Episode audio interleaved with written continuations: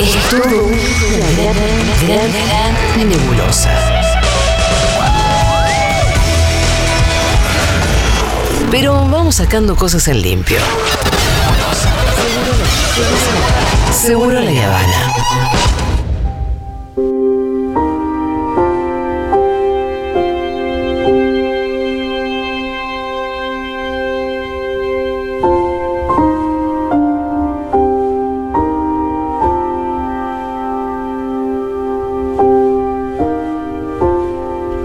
Vamos a hablar con el señor Fito Mendoza Paz Claro que sí.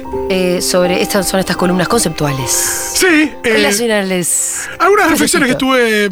Nada.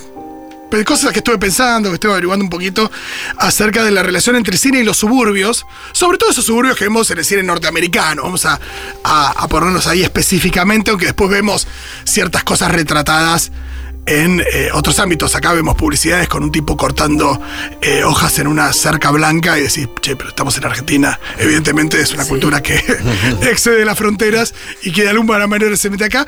Pero eh, creo que es interesante la relación entre el cine y los suburbios. Es una historia que ya tiene muchos años, desde que el cine es cine. Se retrata la vida en los suburbios. Y un poco también la ¿La moldea acaso? Bueno, vamos a charlar un poquito de esa cuestión. Eh, más de dos tercios de la población norteamericana vive en zonas suburbanas, ni rurales ni urbanas, sino suburbanas. Dos tercios. Sí. Eh, y este es un término, el término suburbios, que no solo se relaciona con el concepto geográfico, la idea de que, bueno, no es ni urbano ni rural, sino que es suburbano, sino también con una- un espacio cultural e ideológico y eh, que encarna de alguna manera las esperanzas de la vida próspera, familiar, con la seguridad de, de económica y de la vida en, en ese lugar apacible. Claro, una casa, un cerco, un perro, una familia, algo más o menos tranquilo. Exacto, sin eh, crímenes en las calles, sin... eh, Unos niños andando en bicicleta. Exactamente. Yendo en bicicleta a la escuela. veredas anchas para que los niños puedan ir también, sino caminando a la escuela con sus libros atados con un cordel y demás, ¿no? O qué pasa con los em, con los letreros de o carteles de stop que todo el mundo respeta, es el bondi amarillo que pasa por ahí con Otto o quien sea. Em, y bueno, todo esto eh, tuvo una especie de em, crecimiento bastante eh, exponencial en la época de posguerra de la Segunda Guerra Mundial, la em, época de Eisenhower como presidente de Estados Unidos, años 50, donde lo que sucedió es que, bueno, sobrevivientes y demás de la Segunda Guerra empezaron a armar sus familias en los suburbios, digo, comprando eh, tierras que eran por ahí económicas de lo que señalan las ciudades, y ahí se eh, inició el baby boom, famoso, ¿no? A los boomers le decimos por eh, justamente que corresponden a esa generación.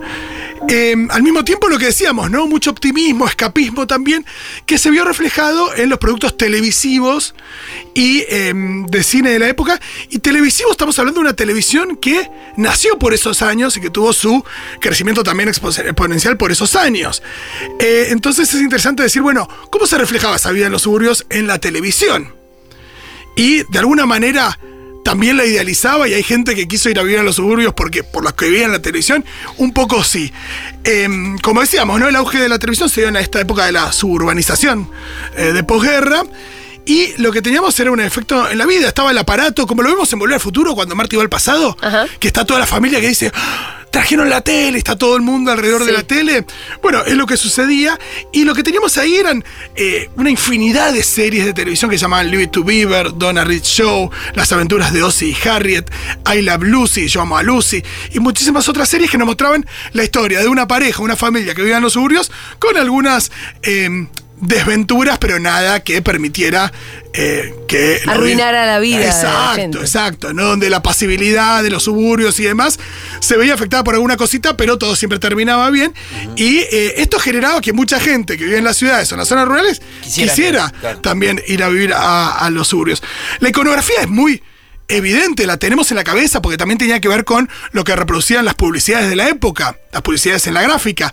La esposa ama de, ama de casa con el vestido y el delantal, eh, comprando todos estos electrodomésticos con estas fábricas que crecieron durante la guerra y que después produjeron electrodomésticos, donde supuestamente tenían la vida solucionada con esta eh, aspiradora, con aquella eh, tostadora, con este lavarropas, pero que de alguna manera la transformaban, por supuesto, en una esclava de cada uno de esos electrodomésticos, ¿no? Y la idea de ella de punta en blanco esperando al tipo que volvía con el maletín eh, de una jornada de- Bueno, de son trabajo. Betty y Don Draper también, ¿no? Exacto, en Mad Men lo vemos. Eh, a medida que avanzaron los años, eh, es cierto que empezaron a haber algunas excepciones en, res- en respecto de cómo se mostraba esta vida, ¿no? Los melodramas de Douglas Sirk de la década del 40, pero más lo- los que hizo después en los 50. Él es famoso por sus melodramas de los 40 y de los 50, pero eh, en lo de los 50 tenías eh, películas como Solo el cielo sabe, All That Heaven Allows, que por ejemplo nos mostraba la vida de una mujer viuda que vivía en nuestros suburbios y se enamoraba de su jardinero, un pibe joven. Y que eso, por supuesto, estaba, no estaba Ah, moralmente aceptado por sus vecinos. Y eh, alguna que otra película que lo que mostraba era una transgresión o alguna ruptura de lo idílico de la vida en los suburbios, ¿no? Después llegaron los 70 donde empezó. Los 70 ya una época más oscura para Estados Unidos y para Hollywood en términos de eh, guerra de Vietnam, Watergate, allá había una mirada más pesimista de las cuestiones. Entonces, por un lado teníamos, no sé, películas como The Stepford Wives, que son las mujeres perfectas, después una remake con Nicole Kidman en los 2000, pero una película que nos mostraba una mujer que se trasladaba con su pareja o su marido a uno de estos lugares. Ella era medio, medio liberal, liberal en términos de progre, medio feminista, y veía que todas estas mujeres, ya en los 70s, eran, parecían a más de casa de los 50s, y en, nada, en- el misterio que después de ver la película es que estas mujeres en realidad ya no son ni siquiera humanas y están totalmente al servicio de los hombres. ¿Es la de Después- Nicole Kidman? Nicole Kidman hizo, Ah, hizo una remake en los, en Ah, los- en los perfecto. 2000 con Matthew Broderick también. Sí. Midler. En los 70 también empezaron a surgir las películas de slasher, por ejemplo, del cine slasher de terror, por ejemplo, Halloween. Donde empezó a mostrar también un, un costado más oscuro, donde la inseguridad, entre comillas, aparece. aparece en los suburbios, ¿no? ¿Qué pasó? Año 80 gana las elecciones Ronald Reagan. Ronald Reagan de- había sido un actor Claro. Sí. en la década del 50, como también lo vemos en Volver al Futuro, que lo menciona, que el Doc no lo cree porque le dicen que es el presidente del año 85, y dice, bueno, ¿y quién es el vicepresidente? Jerry Lewis. bueno, eh, Reagan gana con el famoso eslogan Make America Great Again. Ajá, que El mismo usó- retoma Trump. Exacto. En ese Make America Great Again había una eh, especie de... había un, un enaltecimiento y, un- y una especie de reivindicación de esos valores morales de los 50 de, Sor- de Eisenhower. ¿no? La idea de la vida en los suburbios, apacible, contra la vida en las ciudades, también destacando esos valores que eran bastante conservadores. ¿no? Por imagínate que, que la homosexualidad o cualquier otra cuestión eh, no era aceptada eh, en, en esa época. Y eh, eh, la idea de la mejor América posible para Reagan tenía que ver con eh, eso que veíamos en aquellas series donde él mismo por ahí actuaba. ¿Qué pasa? Por supuesto que esto podía ser dicho por Reagan, pero no se traducía en la realidad. Entonces, a partir de ahí, sobre todo en los, en los años 80, hubo muchas películas que se dedicaron a ridiculizar Ajá. esa visión idílica de los suburbios y, y también en la vida rural eh, en, en el- en el interior de Estados Unidos, ¿no? De diferentes formas, porque por ejemplo tuvimos películas donde lo grotesco parecía como una cuestión medio fantasiosa. No sé, quisiera ser grande.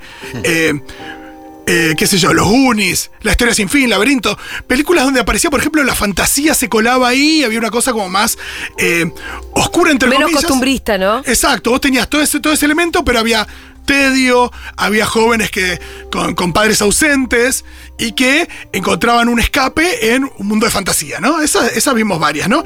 Y lo que traje son algún listado de películas que la mayoría son de esa época que nos muestran ese otro costado de los suburbios, son muy interesantes y que no es solamente esto de... eh, nada, usar los suburbios porque sí, sino que de alguna manera es una respuesta a estos mandatos de, de Reagan y la vida ideal en los suburbios. También mostraban esto, el tedio, la cuestión conservadora, las ganas de los jóvenes de irse de ahí, los padres que no podían conectar con sus hijas y demás. Esa película que aparece más en los 90 ya. 80s y 90s, ¿no? claro. Entonces, acá, por ejemplo, eh, recién mencionaba Stepford Wives, es una. Después, eh, Volver al Futuro mismo. Volver al Futuro, cuando nos presenta el, el presente de 1985 de Hill Valley, Claro. pueblito donde vive Marty.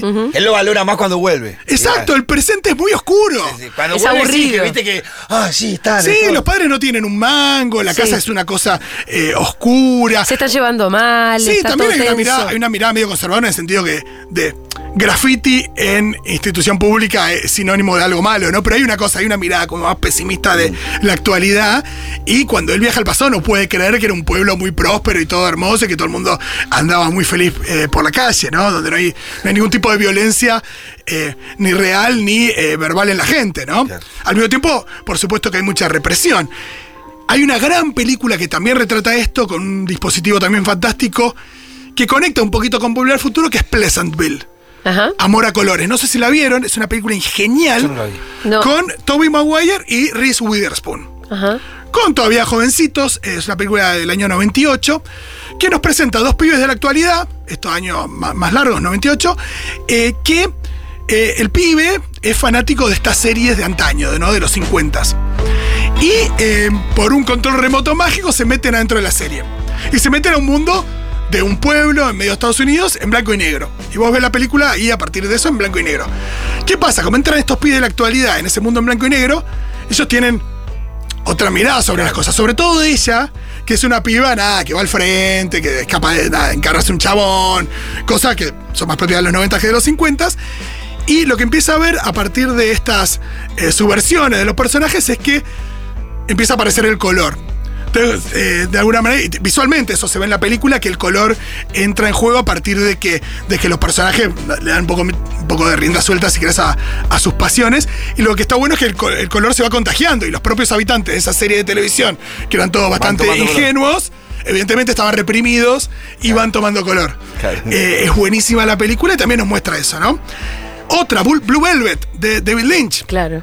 Blue Velvet empieza con eh, un, un jardín en una casa en los suburbios, todo hermoso, no sé qué, todo impecable. La cámara empieza a bajar y vemos que eh, entre, entre el pastito y entre los bichos hay una oreja de una persona sacada, alguien la sacó, eh, toda llena de bichos, ¿no? En, en descomposición también. ¿Así empezaba? Es uno de los primeros planos, sino el primero. Eh, después, bueno, un, un joven ahí encuentra la oreja, habla con un investigador privado y se empieza a meter en una subtrama eh, muy heavy de un mundo criminal. Y también, de alguna manera, la forma de David Lynch de llevarnos al lado oscuro de eh, una cuestión aparentemente idílica, como lo hizo también en Mulholland Drive con Hollywood. Hay otras. ¿Cuál más? Por supuesto que si quieren mandar alguna, lo hacen, ¿eh? 1140 66 000, 1140 66 000. Películas que pongan en cuestión la vida pasible de los suburbios. Por ejemplo, hay una película con Tom Hanks del año eh, 88, creo que es. Tom Hanks antes de ser Tom Hanks, antes de hacer Sí. creciera ser grande, creo. Antes de hacer show contra el volcán. Creo que sí, se llama The Burbs, como una especie de ac- acortamiento de los suburbios. Acá le pusieron SOS, vecinos al ataque. Ah, bueno, cualquier cosa. Y de una pareja que interpretan Tom Hanks y Carrie Fisher, también conocida como la princesa Leia, que llegan a los suburbios y empiezan a sospechar de que sus vecinos, una cosa un poquito tipo la ventana indiscreta, podrían pertenecer a un culto satánico y hacer sacrificios humanos. Y de nuevo lo empiezan a investigar y se genera ahí toda una subtrama de, de misterio con eso. Es una comedia eh, bastante negra por sí, por cierto. ¿Qué más? Otras películas, bueno, muy conocidas y recién estábamos usando la cortina, Belleza Americana. Ya en los 90, ¿no? Claro. Pero eh, es una película que expresa también eh, eso, lo que está atrás de la aparente imagen de una familia perfecta, donde el tipo es un trabajador, donde ella trabaja en la mobiliaria, donde la chica, eh, nada, va a la escuela y no pasa nada. Eh, muestran un poquito, ¿no? Lo que tiene ganas cada uno eh, realmente, el tipo que se calienta con la amiga de la hija, Annette Bening, que en realidad es tan tiene una cosa como muy reprimida y muy perfecta, pero le vendría bien disparar un arma también. Y los pibes que están pibes y pibas sofocados por esa, por esa, por ese tipo de vida también. Sí. ¿Qué más? Bueno, 80 también las películas de Freddy. Las películas de Freddy Claro. tienen ese costado. Sí. digo. Eh, hay una cosa también respecto de eh, lo que representa a Freddy. Esto ya lo hablamos mucho y que tiene que ver con este cine slasher de terror donde hay un asesino que se dedica a matar jóvenes y que en general sus víctimas predilectas son los jóvenes que transgreden algún tipo de ley medio moral. Pasa también con Jason en, las martes 13, ¿no? El que fuma porro, los que cogen, las pibas que están un poquito más eh, abiertas a, eh, no sé, El placer. el placer, siempre son los primeros castigados.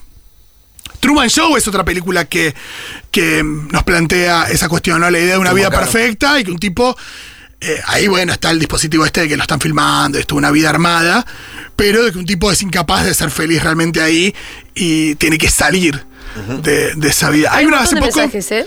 Qué bueno, quiero nombrar una antes de leer mensajes. Hay una Sí. hace poco que se llama Vivarium con eh, Jesse Eisenberg, que, que también tiene, tiene eso más, es más actual. ¿Qué dice la gente? El joven manos de tijera, dice. Sí, también. claro, sí, sí, sí. Totalmente. Beetlejuice dicen acá. Re, qué. Recontra, es un gran ejemplo Beetlejuice. Bueno, series hay un montón, pero estábamos hablando de cine, pero es imposible no pensar en Desperate Housewives. Sí, bueno, ahí tenés un, un ejemplo muy claro. Footloose, me gusta la previsión del baile. Es verdad que Footloose es de suburbio. Sí, hay una cosa más rural ahí, me parece. Es Más de un rednecks, pueblo. ¿no? Sí. Hay una cosa más, más rural. Es ¿no? más de pueblo. No la mencionaste, pero la dijiste suburbios y se me vino a la cabeza las vírgenes suicidas, que es como todo muy apacible, pero a la vez verde y turbio, como el agua que se estanca en la pileta y creo que fue la primera vez que vi una versión triste de los suburbios. Es un gran ejemplo de la Virgen de Suicida, me lo tenía anotado. Re. Recontra. Acá están mencionando también eh, Solo un sueño, que también se llama Revolutionary Road. Es la película en la que se reencontraron Leonardo DiCaprio y Kate Winslet. Ah, eh, unos años después de Titanic, pero es muy diferente, ¿no? Una pareja que vive en los suburbios, él va a laburar, ella se queda en la casa, pero ella tiene un montón de sueños, ella quiere ser actriz, en un momento piensa en irse a vivir a París, eso se trunca porque ella eh, queda embarazada, es re heavy esa película. Tiene que estar con su pareja en el mejor de los momentos para ver esa película en pareja. Ajá. Porque es- si, si hay algo medio tambaleando a la vez, y es muy angustiante. bueno. Fargo es más Fargo rural, me parece ¿no? también es, es la más de pueblo. rural, ¿no? Es para otra columna. Sí, Películas sí, de pueblos. Serial Mom de John Waters, recontra, un gran ejemplo. A John Waters le gustaba mucho los suburbios en general, ¿no? sí, sí, también, y también eh, atentar contra, contra eso y reírse y burlarse. Claro, claro. Eh, Florida Project te diría que no, Juan Francisco. No, acá nos hablan de Far From Heaven de Todd Haynes, la película con Julianne Moore. Recontra, ese es un gran homenaje a los melodramas que mencioné antes de Douglas Sirk. Ajá. Si te gustó esa peli, mirá eh, Solo el cielo sabe, que se llama All That Heaven Allows. Bueno, Truman Show. Truman Show, recontra, la mencionamos recién, el graduado tiene eso también. Ah, no, no te escuché que dijiste. Hay algunos mensajes, ¿eh? Por si quieren levantar. Ah, ya son las cuatro, fíjate. Se terminó este programa entonces.